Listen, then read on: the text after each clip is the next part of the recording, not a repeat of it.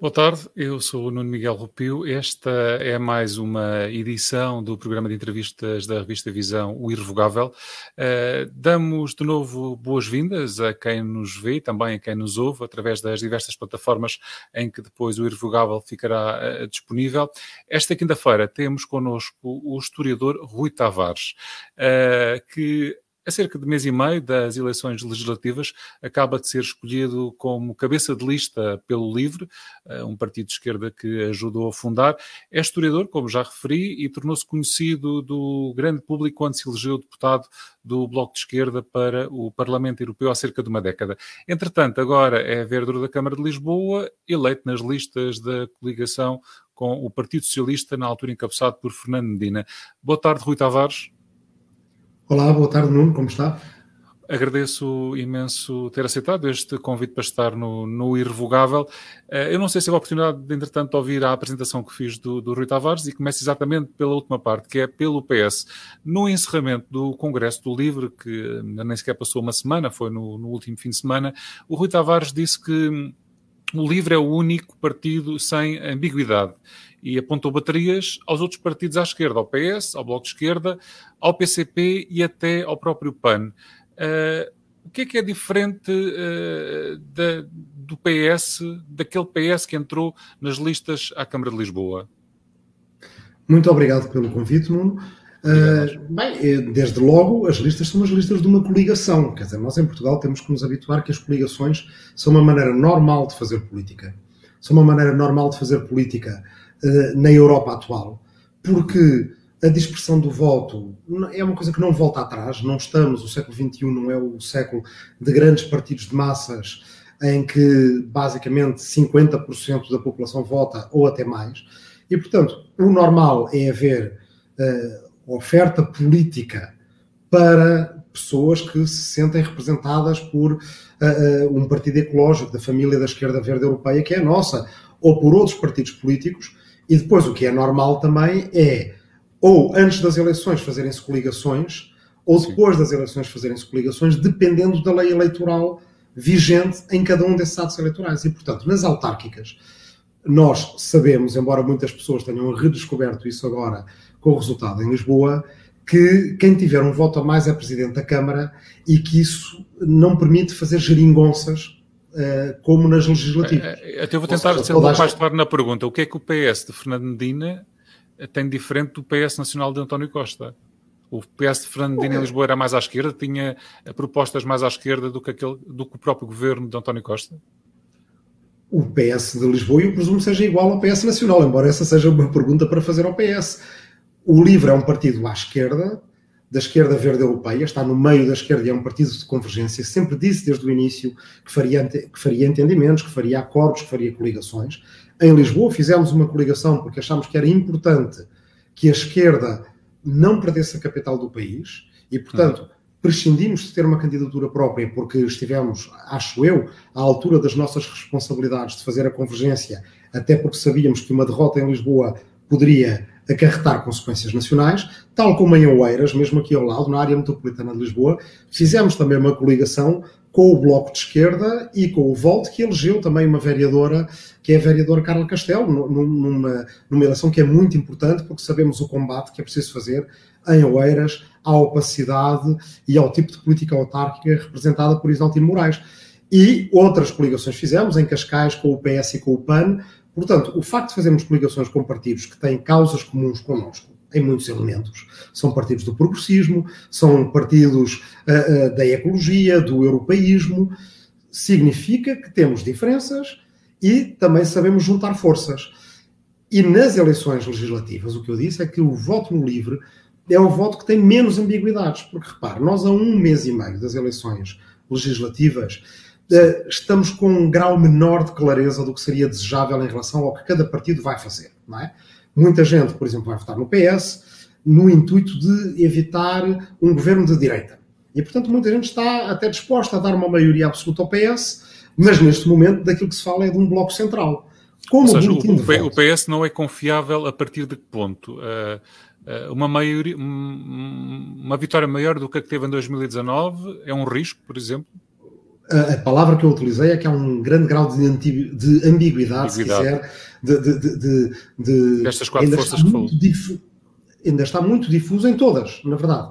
Em todas aquelas que uh, uh, chegaram à representação parlamentar em 2019 e Sim. que se apresentam a estas eleições, aquelas que finalmente agora uh, está reconhecido que a lei garante que devem estar nos debates, entre todas estas, há creio eu, nenhum voto tão claro quanto o do livro. E posso passar muito rapidamente o mal. Olha, o PAN diz que tanto se pode encontrar o PAN num governo com o PS como num governo com o PSD.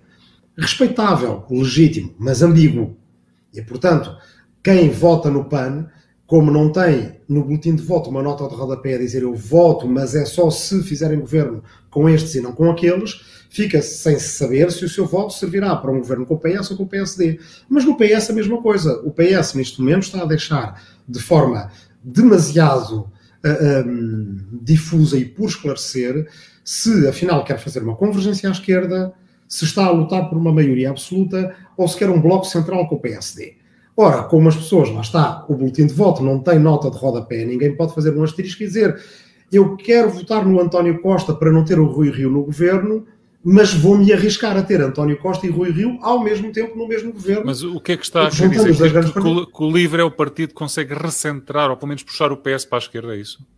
O que eu estou a dizer é que, ao contrário destes casos, e ainda poderia acrescentar o Bloco de Esquerda e o PCP, em que não sabemos exatamente se estamos a votar no Bloco de Esquerda e no PCP da convergência, digamos, da geringonça, ou aqueles que não deixaram as negociações do orçamento chegar sequer à especialidade, no caso do LIVRE, a resposta acerca de para que é que serve o voto no livre é muito clara. Porque no caso de haver uma maioria de esquerda, o voto no livre serve para um acordo de governação há quatro anos, que nós poremos em cima da mesa e que nós estamos dispostos a, numa cultura de diálogo e de compromisso, chegar até esse acordo, não pendurar tudo no orçamento, não cometer os erros de 2019 e basicamente fazer o que nós então tínhamos proposto, um acordo multilateral, multipartidário para os quatro anos de legislatura, com aquilo que nós precisamos em relação à recuperação salarial, aquilo que nós precisamos em relação à renovação das casas, em relação a uma série de temas que são as perguntas mais prementes dos Ou seja, se, se o livro for eleito, chegar ao Parlamento uh, e, e, o PS precisar de um acordo de incidência parlamentar, o livro é um partido para exigir logo um casamento de papel passado, é isso? Ou seja, haver um acordo como houve com a Jeringonça em 2015, ou até ambiciona, por exemplo, chegar a, a entrar no governo, imaginamos com a Secretaria de Estado. O, o, não, não é, os cargos para o livro é certamente a última coisa, as pessoas em relação a isso podem estar descansada, descansadas, a última coisa que nos preocupa. E não fazemos nenhuma exigência de cargos uh, em, em relação àquilo que deve ser, para nós, mais importante, que é um programa para uma maioria parlamentar progressista, social, social e ecológica nos próximos quatro anos. E, portanto, o que queremos discutir é porque é que as casas em Portugal são aquelas onde se passa mais frio na Europa Ocidental? E se um grande plano para a renovação das casas, como está agora a ser feito em Itália, não é uma coisa que é um investimento agora, mas que poupa no Serviço Nacional de Saúde, porque na verdade há menos impacto sobre o Serviço Nacional de Saúde e aumenta a produtividade de quem trabalha em casa ou, no caso de fazer a renovação de locais de trabalho. Porque é que em Portugal estamos presos numa, numa armadilha de salários baixos e que passa é que temos que dar para sair dessa armadilha de salários baixos? Não é de um dia para o outro, mas temos que ter uma, uma folha de rumo bem clara para a próxima década. Ou seja, uma Secretaria de Estado da Habitação, uma outra de, do Ambiente ou mesmo da. Não, não, não, não. transportes era algo que ficava bem ao livre, é isso? Ouça, não, não, não há nenhum tabu, acho eu, em nenhum país da Europa acerca de participações no governo. Uhum. Mas eu acho que. Em Portugal, pelo menos, tem havido por parte da esquerda. Virar, mas não deve haver. Mas, de qualquer forma, o não haver um tabu não quer dizer que, eh, quando eu respondo acerca de programas que quero ver implementados, o Nuno me replique com secretarias de Estado em que queremos estar representados. Já o disse e repito, o uhum. livro não faz nenhumas exigências de ir para o governo, nem de secretarias de Estado, nem de ministérios, nem, nem de nada disso. O livro que faz lança um desafio que não é só ao PS, é aos outros partidos do progressismo e da ecologia e diz-lhes, e diz também aos nossos concidadãos antes das eleições. Um, com o nosso voto, nós passamos sempre uma mensagem. E a mensagem que o voto no livro passa, quanto mais votos o livro tiver, mais reforçada é a mensagem daqueles eleitores que à esquerda querem mudança e aqueles eleitores que querem mudança, mas não querem uma mudança para pior, para a direita coligada com a extrema-direita. E, portanto, o voto no livre é o único voto à esquerda que não deixa tudo na mesma. Não deixa tudo na mesma porque damos um passo adiante em alguma coisa que é muito importante para Portugal, uh, uh, num quadro europeu, que é passarmos a ter uma política Mas com uma cultura de diálogo voltar um pouco e atrás. compromisso diferente. Podemos ter palavras, que, antes de irmos adiante, porque- sim, sim. É que há pouco falava no, no acordo que- que- que- do qual o livro não abdicaria. Isso é uma crítica também ao Bloco de Esquerda e ao PCP. O Bloco de Esquerda, nem tanto, porque pelo Bloco teria havido acordo, mas mais ao PCP por não terem conseguido chegar a, a- a um acordo com o PS, ou isto foi responsabilidade de, de António Costa, na visão de, do É Rui Tavares? é uma responsabilidade partilhada, uh, porque o pecado original desta legislatura foi não haver esse acordo. E não estamos a falar de qualquer coisa que seja abstrusa ou complicada de conseguir. Vimos ainda agora na Alemanha, demorou vários meses, mas três Sim. partidos sentaram-se à mesa, 22 equipas negociais, e toda a gente sabe o que é que é suposto este governo fazer durante quatro anos, porque acordo assinado é governo escrutinado. Isto não, não, não é, eh, não estamos a falar nisto do ponto de vista do interesse partidário, é do interesse cidadão em saber para onde é que se dirige um governo, saber quais é são as medidas que devem ser aprovadas e depois poder confrontar a realidade com isso que está no acordo. E, portanto, a responsabilidade é partilhada porque, na verdade, todos, de uma maneira ou de outra, acabaram por aproveitar a pseudo-facilidade dada pelo Presidente da República de não exigir acordo escrito para, em vez de darmos um passo adiante e passarmos daquilo que tinha sido em 2015 vários acordos bilaterais, mas não um acordo conjunto, passarmos para esse acordo conjunto, o PCP disse que não queria assinar. António Costa disse que se o PCP não quer, então não se faz. E o Bloco de Esquerda propôs um acordo bilateral, Bloco de Esquerda PS, que, bem, legitimamente propô-lo, uh, uh, não sabemos o que é que isso teria dado, mas a verdade é que seria o fim da geringonça, isso pelo menos certamente, porque a geringonça era numa esquerda plural a vários partidos e assim não seria, seria um Ou acordo seja, bilateral. então esta Muito- crise para o Tavares não tem só um responsável, é isso?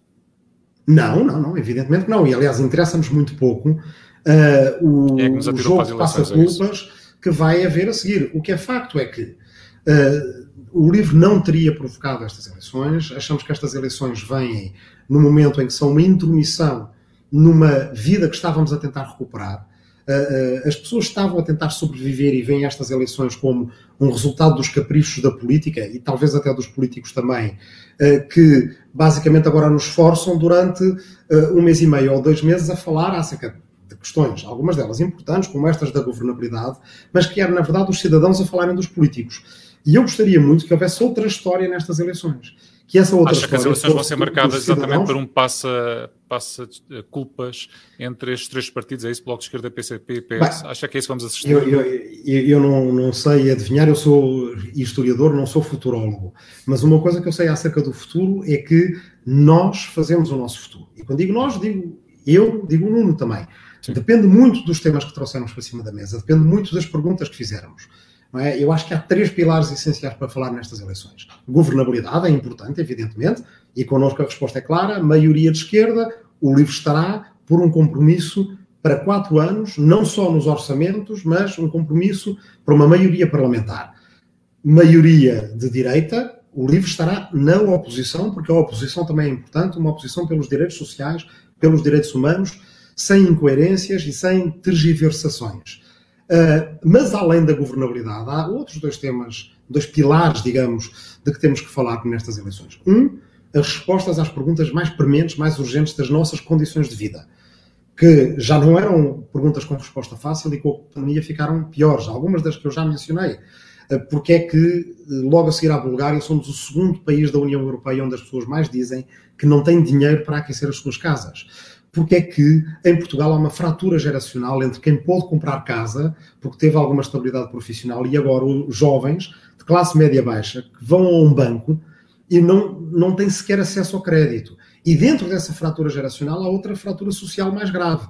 É que os jovens de classe média alta têm pais que lhes podem dar a entrada para o empréstimo, não é? E, portanto, podem ter 30, 40 mil euros uh, para poder ir ao banco e dizer emprestem-me o resto mas para jovens da classe média, da classe média baixa, da classe baixa, isso não existe. E, portanto, vai-se criar uma fratura em que uns têm casa própria ou podem vir a ter, se a desejarem ter com as vantagens que isso tem em termos de pé de meia, de capital próprio, de poderem fazer face a dificuldades durante a vida, hipotecando, vendendo, uh, alugando, e outros vão estar sujeitos a um mercado de arrendamento que nos grandes centros é extorsionário, e que fora dos grandes centros nem existe verdadeiramente. Mas Portanto, essas respostas é que Rui Tavares vê eh, como importantes e como essenciais num futuro governo, ou pelo menos que sejam respondidas por um futuro governo, uh, dessa solução parlamento, possa existir no Parlamento, seja através de acordos, através de, de, de, de participação no governo, uh, eu percebi pelo seu discurso que é algo crítico para com o PAN, e há pouco também referia isso.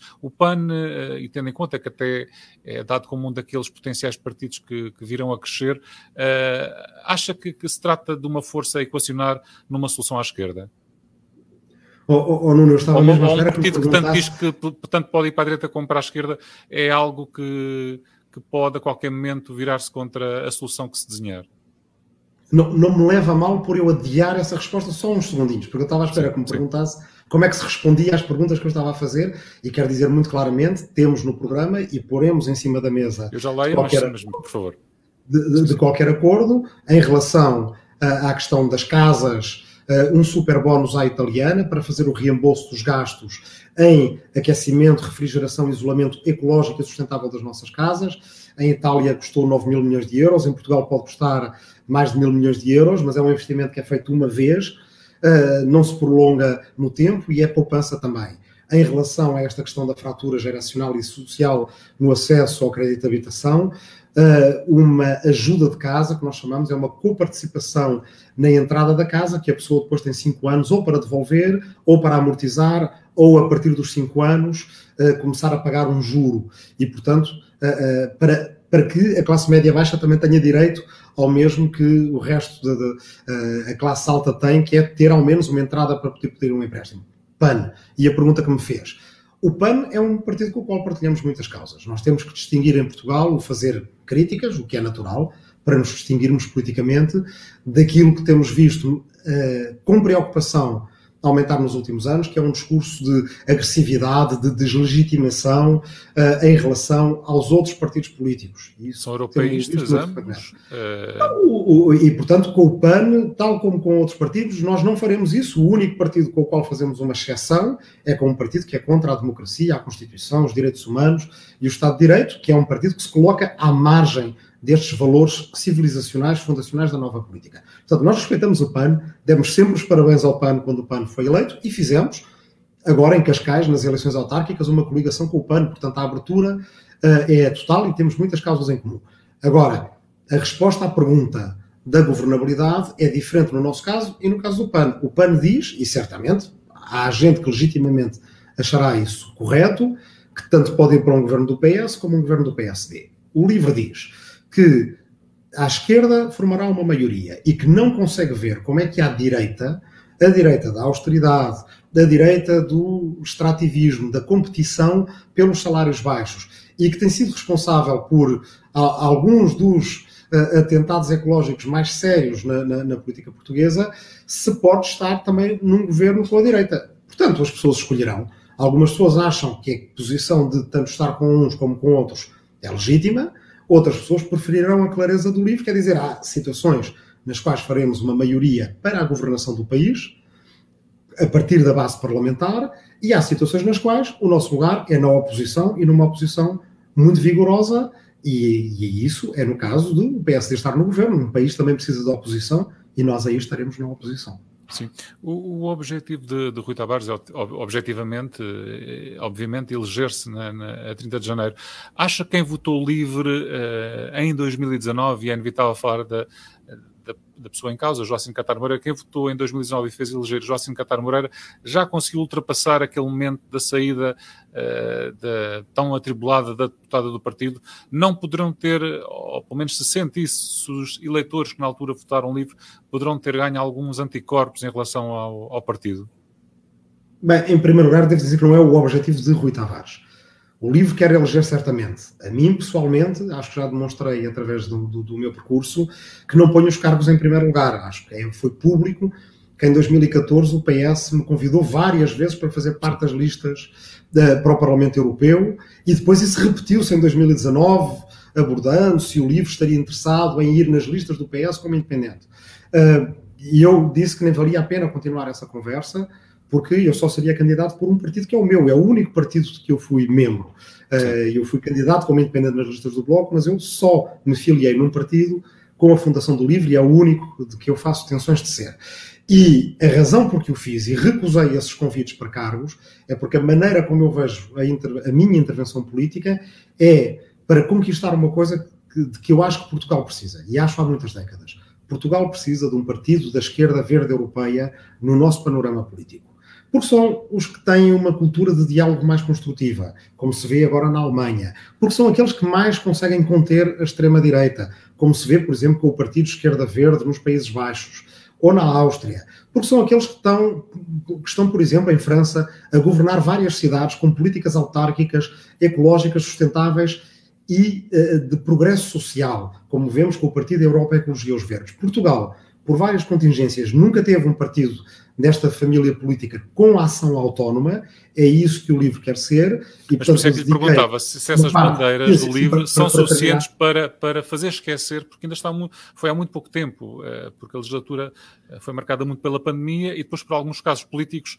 alguns epifenómenos também que foram marcando a nossa, a nossa vida política nos últimos dois anos. E esse caso está muito presente na memória dos portugueses. O que lhe perguntava é se os eleitores que na altura votaram livre, se poderão ter ganho anticorpos ou se acha que esse assunto está arrumado e que não é nenhum fantasma ou um, um esqueleto que está ali no, no baú que a qualquer momento pode sair do baú.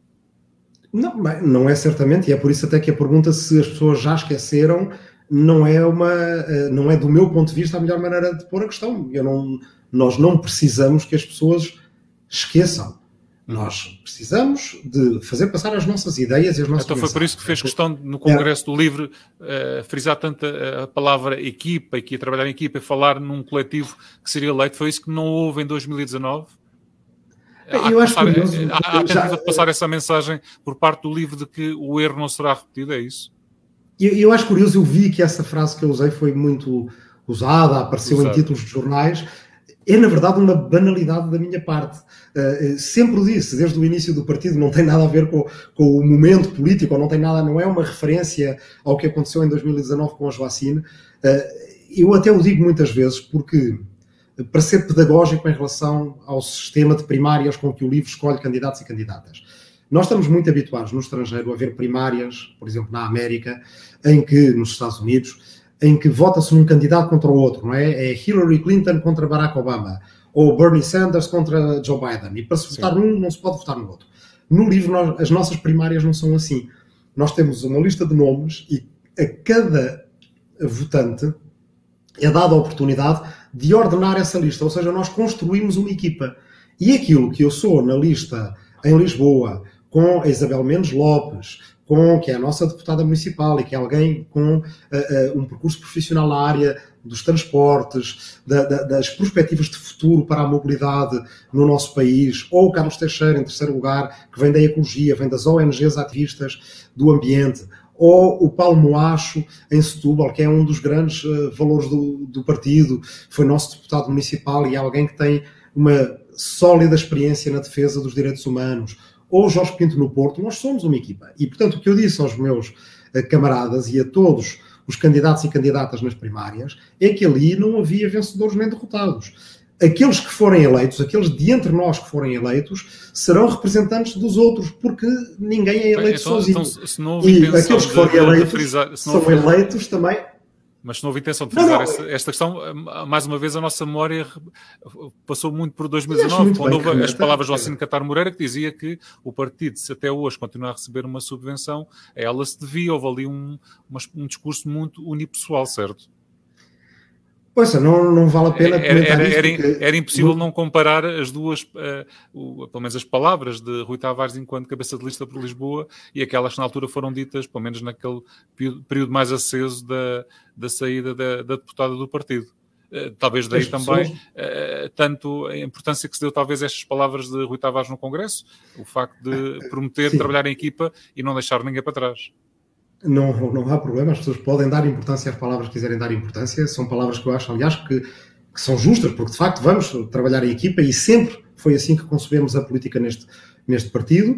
fazem as comparações que quiserem, mas pelo menos uma coisa façam justiça. Eu já dizia estas coisas antes e, portanto, não tem nada a ver com nenhum momento em particular da, da, vida do partido, do qual também não fazemos tabu. Aconteceu, aliás, o LIVRE é dos poucos partidos, desse ponto de vista, que não varre para debaixo do tapete e não faz de conta que as coisas não acontecem quando acontecem. Agora, o que é facto é que uh, sempre tive uma visão colaborativa da política. O LIVRE é fundado na democracia deliberativa e nestes aspectos até de democracia interna uh, muito abertos e também uh, colaborativos. Portanto, era o que, o que se diria antes mas se as pessoas valorizam, acho bem que valorizem, porque é uma coisa importante para levarmos para, para a política, claro. Ou seja, entretanto, pelo que há pouco percebia, e daí agora há pouco tinha-lhe dito que poderíamos voltar um pouco mais atrás exatamente às propostas do livro, pelo que eu percebi, as propostas do livro não, não são muito disruptivas. Não ouvimos falar, o livro falar de nacionalização de empresas estratégicas ou de ser contra, uh, um, ter críticas acérrimas contra o tratado orçamental. Digamos que seria um, então, um parceiro mais confiável para, para o PS do que o Bloco de Esquerda e o PCP, é isso? Seríamos um parceiro mais exigente, de certeza, não é? António Costa deve estar arrependido de uh, não ter seguido a opinião do livro de que era preciso fazer um aumento de salário mínimo mais robusto logo no início da legislatura, quando não havia inflação, é? E agora teve que dizer que não ao PCP para os 900 euros, de que nós já falávamos, porque nesta fase há inflação e tem medo dos efeitos inflacionários da subida do salário mínimo, quando na verdade, se o salário mínimo não acompanhar ao menos a inflação, as pessoas perdem poder de compra. Portanto, desse ponto de vista, seríamos mais exigentes porque, eh, eh, bem, quer dizer, acreditamos que somos consequentes com aquilo que pensamos. O exemplo do Tratado Orçamental é muito bom. Nós temos críticas muito acérrimas ao Tratado Orçamental e, aliás, quando o Tratado Orçamental eh, foi primeiro redigido e aprovado, ainda não havia livro, mas podem ler no meu caso, pessoalmente, as, declarações no Parlamento Europeu. Sim.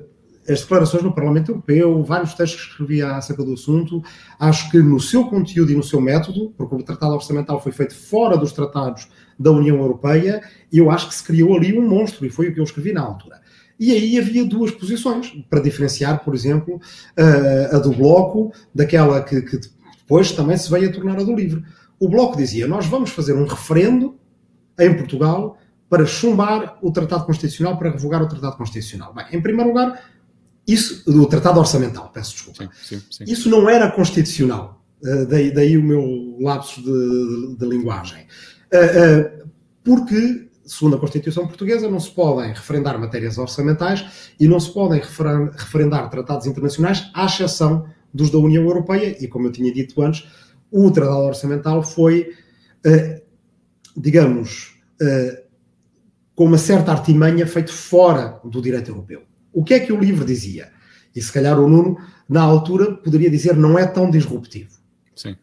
O livro dizia: o momento para nós conseguirmos uh, combater a lógica e esvaziar a lógica do Tratado Orçamental é na sua cláusula de caducidade, quando ele tiver que entrar no direito europeu, e aí o Parlamento Europeu terá uma palavra, e aí as suas uh, medidas passarão a ter que ter em conta os objetivos da União Europeia, que estão lá nos tratados, de coesão, pleno emprego e por aí afora. E, portanto, é esse, é esse o momento em que o Tratado Orçamental deixará de ser uh, o monstro, porque ele terá que entrar no direito europeu.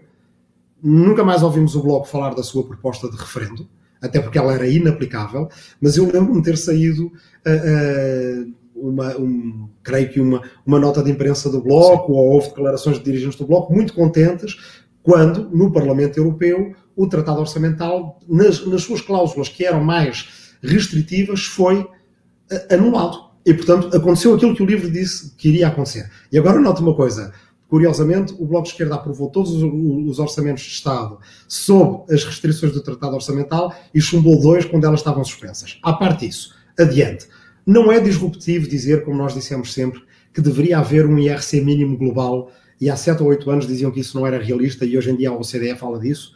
Não é disruptivo, por exemplo, dizer que precisamos de um novo Pacto Verde, um vastíssimo programa de investimento público para combater a crise ecológica e combater a crise social, e hoje em dia falam do Pacto Verde. Muitos diziam já não tens que esperar, nós temos que acabar com o capitalismo e depois salvamos o planeta. E nós dizíamos não, isso é demasiado tarde. Nós temos que salvar o planeta agora. E ao salvar o planeta, através de políticas sociais e através do investimento no tipo de economia do futuro do que nós precisamos, vamos transformar o sistema económico em que vivemos e vamos torná-lo mais social e menos mercantilista. Não é disruptivo, por exemplo, dizer, em relação a Portugal, como nós dizemos, e essa é, no fundo, o terceiro pilar de que eu falava há pouco, uma visão de futuro para o país, significa que nós temos que ser muito mais ambiciosos do que a meta da convergência com a média da União Europeia, que ainda é aquela que nos norteia. Se ouvir António Costa falar, é da convergência com a média da União Europeia que fala o tempo todo. O livro fala de ser mais ambicioso do que isso, de sermos, de certa forma, uma, uma vanguarda económica e social na União Europeia, de sermos uma economia do conhecimento, que é a única que traz alto valor acrescentado e mais produtividade, que permite subir os salários e, com isso, reforçar a segurança social, mesmo baixando a carga fiscal ter uma arrecadação de impostos maior pelo aumento da atividade económica e com isso ter serviços públicos mais atrativos que são que é aquilo que dá confiança às pessoas para voltarem ao país ou às famílias para terem filhos se desejarem ter filhos. Isso é que é disruptivo, é sairmos da cepa torta em que estamos e eh, eh, de forma construtiva, sincera, honesta, sem precisar de diabolizações, nem polarizações, nem, uh, nem agressividade verbal, explicar às pessoas que Portugal está, de facto, num momento muito sério da sua história. Estamos a fazer 50 anos do nosso regime democrático. Só quem está muito desatento ou muito distraído é que não está muito preocupado. Eu estou muito preocupado, mas acho que há um caminho. É um caminho de cultura de diálogo e compromisso. É um caminho de ir primeiro responder ao que é mais urgente. Alguns exemplos dei durante esta conversa. Sim. E fazer tudo isto com uma ideia de futuro para o país. Essa ideia de futuro tem que ser sair do ramo-ramo em que estamos. É uma economia do conhecimento altamente avançada, mas altamente inclusiva trabalho e salário à altura para quem tem qualificações e para quem tem trabalho. Aumento de qualificações, acesso à formação permanente, gratuita, a pedido do trabalhador e da trabalhadora, para que também possam oferir salários maiores. Isso é o mais disruptivo e é o grande projeto nacional que nós hum. trazemos. Queria só ouvi-lo em relação a dois ou três temas muito rapidamente. Um é, uma é a data das eleições. O LIVRE, entretanto, pediu uma audição a Belém, porque terá havido quase ali uma espécie de esquecimento que o, LIVRE foi eleito, apesar de ter perdido a deputada, continuava a ser um partido uh, subvencionado pelo, pelo Parlamento e tinha que ser ouvido. A data 30 de janeiro, numa altura em que se prevê que os efeitos da pandemia, hum, desta vaga provocada pela Omicron, poderá uh, ser, uh, ter números muito elevados, foram, foi uma boa escolha esta data? Bem, estas eleições não foram uma boa escolha, não é? Devemos começar por aí. Uh, são umas eleições que são uma, uma, uma, uma intromissão das ineficiências da política e dos políticos na vida normal das pessoas que estavam a tentar sobreviver ou a tentar reaprender a viver com um pouco mais de normalidade e numa fase em que a pandemia ainda não tinha, uh, quer dizer, ainda não tinha passado e ainda não passou, e portanto, desse ponto de vista, nós consideramos que foi uma, uh, de facto um fracasso da política levarmos a estas eleições agora. O livro não teria provocado estas eleições agora. O que queremos é que estas eleições sirvam, em vez de uh, ser para pôr os cidadãos a falar dos políticos durante um mês e meio, que seja obrigar os políticos a falar de uma agenda cidadã daquilo que importa. E em termos de datas, não havia enorme escolha. O livro, uh, uh, na sua um, audiência em Belém, propôs 23 ou 30, se não estou em erro, uma das duas foi escolhida. Pareceu-nos uma data de algum equilíbrio e razoabilidade e funcionamos com as regras. de imaginar o que é que poderia vir aí em termos de, de pandemia funcionamos com as regras que, que, que, que, forem iguais para todos. Aquilo que nós nos recusamos a funcionar é como quiseram fazer em relação aos debates, é porem-nos fora, uh, excluírem-nos de forma ilegal. E aí tivemos que dizer, não, desculpem, cumpra-se a lei que vocês escreveram, não fomos nós, e ganhámos essa batalha e o livro estará presente nos debates. Uhum. Deixe-me só colocar-lhe também uma questão que está na ordem do dia, que tem a ver com a justiça. Como é que tem visto estes casos uh, de justiça, a detenção de João Rendeiro, a detenção para, prestação, para prestar declarações de Manuel Pinho, uh, também ontem houve mais uma mega operação ligada ao futebol. Uh, isto são, é a justiça a agir normalmente ou como alguns setores que já apontaram, entre elas o próprio líder do PSD, é aqui uh, o governo tentar dar sinais de sobrevivência num setor que é o da justiça, que, o qual não tem saído muito bem da, da fotografia. Olha, eu, eu creio que uh, o líder do PSD aí esteve muito mal. Uh, Rui Rio aí esteve muito mal.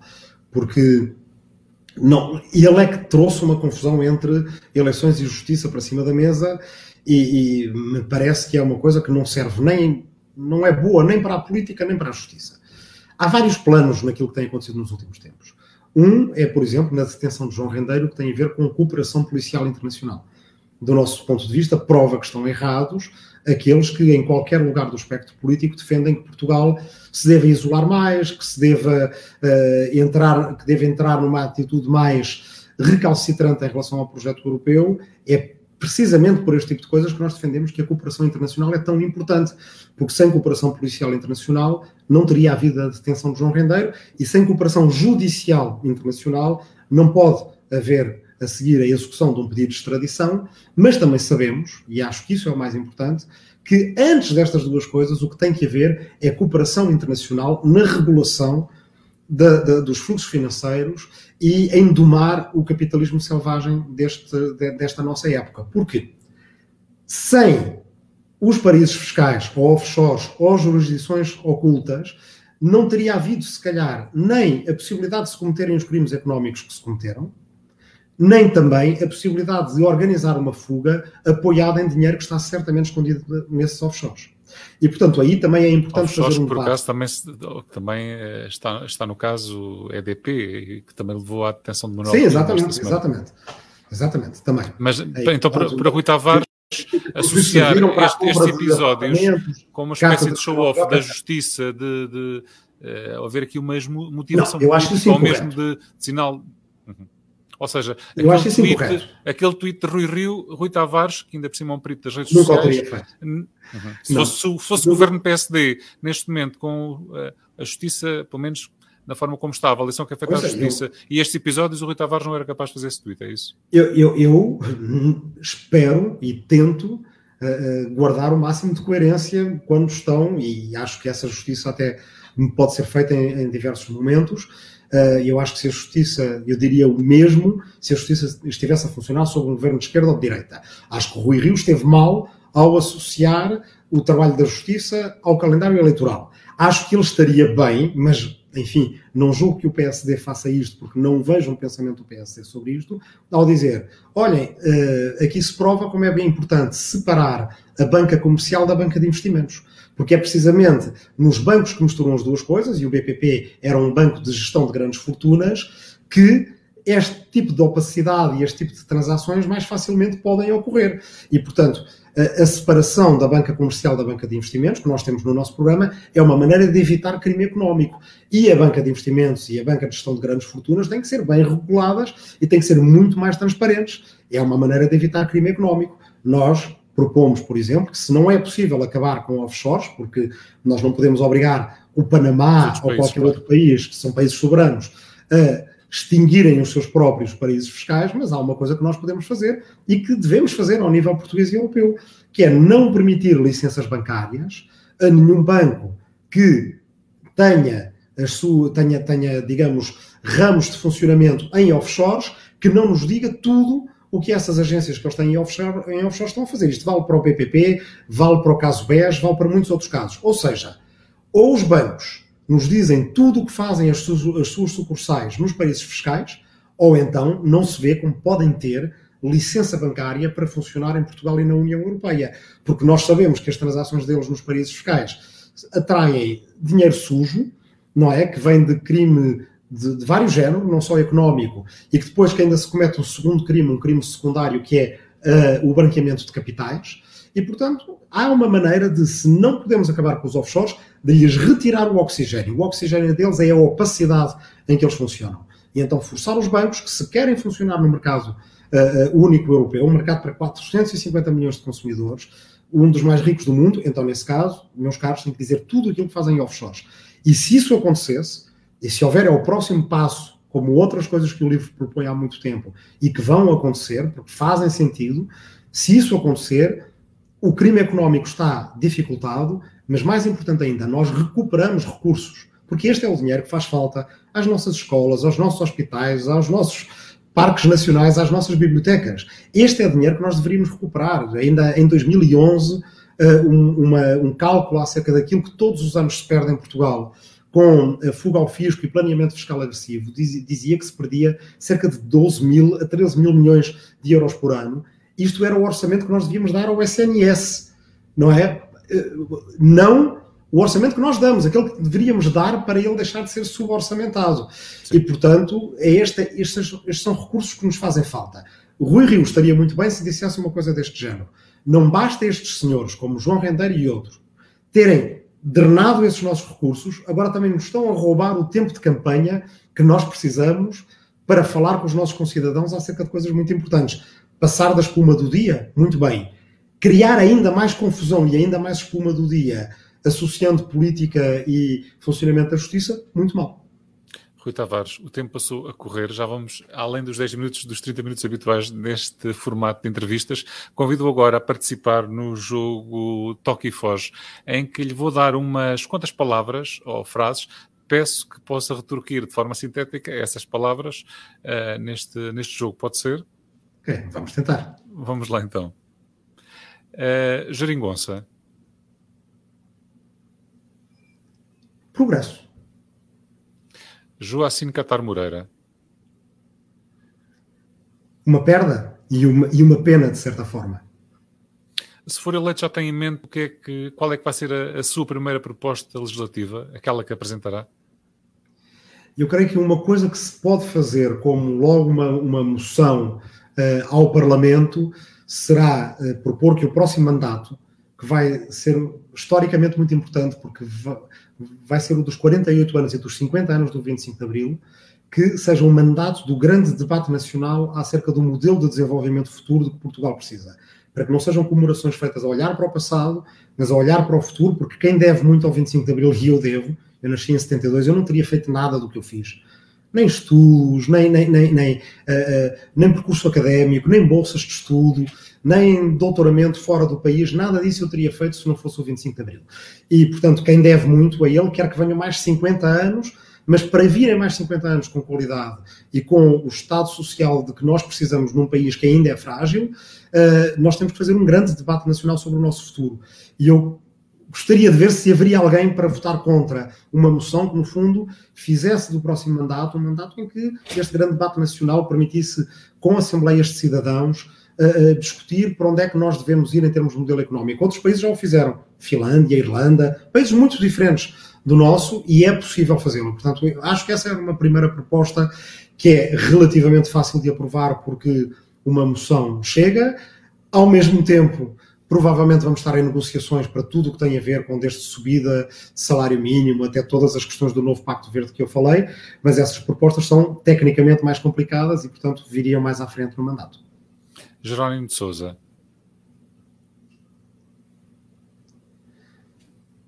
Convicção. E Catarina Martins.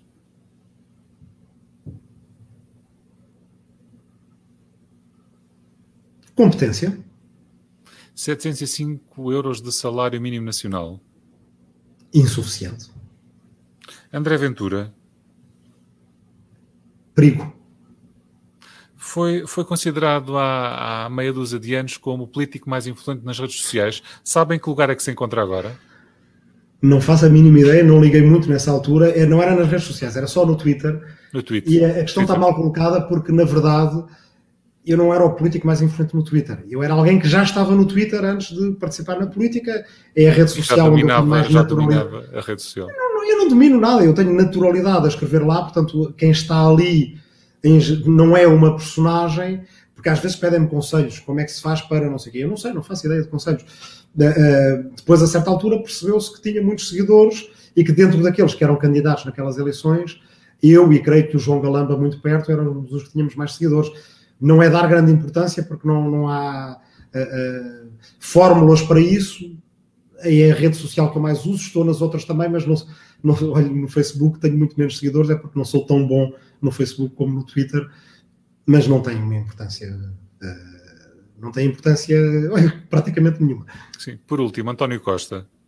Já agora só dizer acerca disso. O Twitter Sim. não ganha eleições, porque já houve alturas em que no Twitter parecia, as pessoas diziam, se for no Twitter, o livro já ganhou as eleições com maioria absoluta. Exato. E depois, mas o, mas o Twitter, que agora está numa fase muito uh, uh, de bocas acerca do livre, de achar que uh, que o LIVRE, que é um partido que tem azar eleitoral e por aí afora, também é bom que o, LIVRE, que, que o Twitter aprenda que o Twitter também não perde eleições, as eleições ganham, sei lá, nas urnas, mas vamos adiante.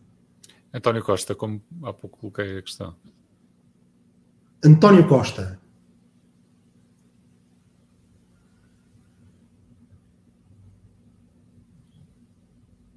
Difícil.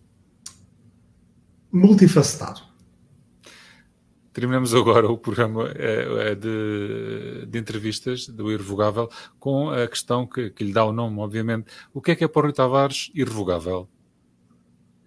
Não deve ser uma resposta muito original, mas a liberdade. A liberdade que é, é, é está no centro da dignidade humana e a liberdade é o que para mim é irrevogável. Nada vale a pena uh, se não for com liberdade. Se me dizem que determinado país ou sistema teve grandes conquistas sociais, mas foi à custa da liberdade, eu digo que não vale a pena, porque é certamente possível conseguir mais ou melhor preservando a liberdade. Rui Tavares, agradeço imenso a presença neste programa, que regressa na próxima semana. Eu é Até lá tenha, muito obrigado. Até lá tenha uma boa semana e o resto uma boa quinta-feira.